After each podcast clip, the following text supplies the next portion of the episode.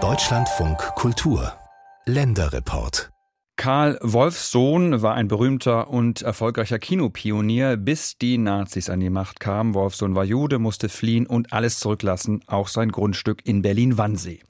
Nach dem Zweiten Weltkrieg hat es sich die Familie mühsam zurückerkämpft, aber dann musste sie es schon wieder abgeben. Der Bezirk wollte daraus nämlich eine öffentliche Grünanlage machen. Das ist nie passiert und das wiederum hat den Enkel des ursprünglichen Eigentümers auf den Plan gerufen. Er will, dass wenigstens irgendwas an seinen berühmten Großvater erinnert. Übermorgen ist es nun soweit, denn dann wird eine Gedenkstele eingeweiht. Aber in Feierstimmung ist Enkel Michael Wolfsohn dennoch nicht. Wolfsören Treusch hat ihn getroffen. Stele und Bank sind gut, aber noch nicht genug. Michael Wolfsohn wiegt den Kopf hin und her. Natürlich sei er froh darüber, dass nun endlich ein Gedenkort existiere, der an seinen Großvater und die Geschichte des Villengrundstücks am Stölpchensee erinnern würde. Mit einer Bank zum Ausruhen. Heute wächst dort nur noch Wald.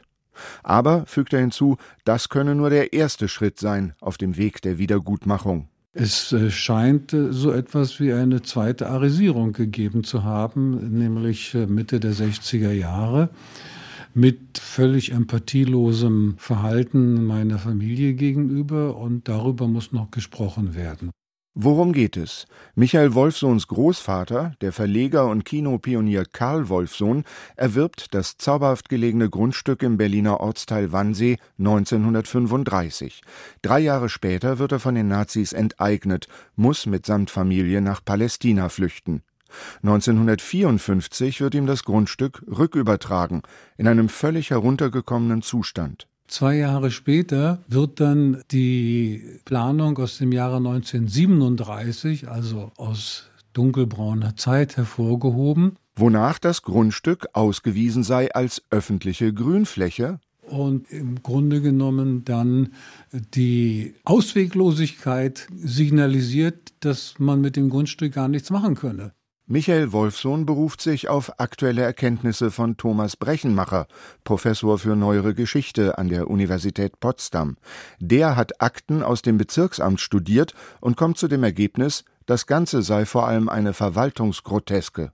Die Verwaltungsgroteske macht aus, dass man Karl Wolfsohn verweigert, auf dem Grundstück zu bauen, mit dem Argument, dass Planungen vorliegen, die selber nur Planungen sind. Und man argumentiert immer, solange es keinen sicheren Planungsstand gibt, könne er nichts unternehmen. Und ein sicherer Planungsstand wird aber nicht hergestellt, äh, sodass sich das Jahr um Jahr mit immer weiteren Nachfragen Wolfsons hinzieht. Man konnte nichts bauen, also die einzige Alternative war verkaufen.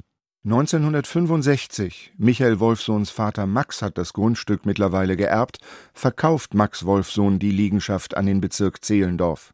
Verkaufen zum damaligen Marktpreis war eben für, wie der Berliner sagt, ein Appel und ein Ei. Und das halte ich für eine, man kann sagen, vielleicht zu scharf formuliert, aber das ist aus meiner Sicht eine zweite Arisierung gewesen. Denn, so seine Kritik, die öffentliche Grünfläche, die der Bezirk auf dem Grundstück angeblich bauen wollte, hat er nie realisiert. Aus Wolfsons Sicht, denke ich, kann man das durchaus nachvollziehen. Aber Arisierung würde ja einen klar artikulierten antisemitischen Handlungswillen voraussetzen. Diesen Handlungswillen kann man schon vermuten, aber wir können ihn aktenmäßig nicht feststellen.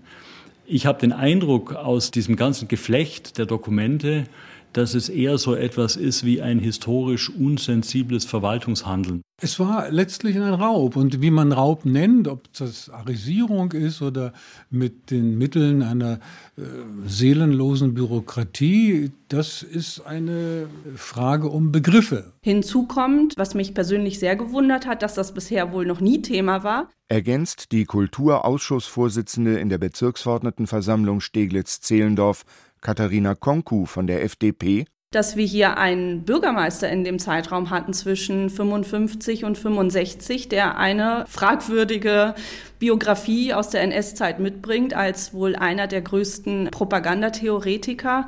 Da gehe ich auch ganz persönlich davon aus, dass er eine Motivation hatte, einem jüdischen Bürger seinen Besitz wieder abzuluxen. Es wartet also noch weitere Forschungsarbeit auf die Historiker. Knapp 8000 Quadratmeter misst das Seegrundstück, das der Großvater von Michael Wolfsohn am Stölpchensee besaß.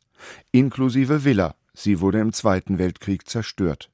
Was der Familie blieb, war ein kleiner Bungalow, in den 1950er und 60er Jahren der Rückzugsort der Wolfsohns. Wir haben fast jedes Wochenende hier verbracht und die Sommerferien sowieso. Und in den Sommerferien pilgerte dann auch der in Israel verbliebene Teil der Familie zu uns, sodass wir da in diesem dreizimmerigen Bungalow praktisch übereinander und nebeneinander alle schliefen. War ja kein Problem, denn man hatte den See und bei schlechtem Wetter ist man spazieren gegangen oder hat Kreuzworträtsel gelöst oder gelesen. Heute ist hier nur noch Wald und neuerdings der Gedenkort für Kinopionier Karl Wolfsohn. Ursprünglich war das dem Enkelsohn genug. Die neuen Erkenntnisse um den Grundstücksdeal von 1965 machen den Publizisten und Historiker jedoch so wütend, dass er nun eine Teilrückerstattung des Grundstücks fordert. Aber ich werde nichts im Sinne von juristischen Schritten unternehmen, sondern nur beobachten, wie einfühlsam man bereit ist, dem Geist der Versöhnung entgegenzukommen. Ein schwieriges Unterfangen. Juristisch ist die Angelegenheit verjährt. Zudem ist das Grundstück seit 2011 im Besitz der Berliner Forsten, also Ländersache. Jeglicher Dialog, den Michael Wolfsohn anbietet, droht im Behördenpingpong unterzugehen. Eine nicht ganz neue Erkenntnis in der Affäre Stölpchensee.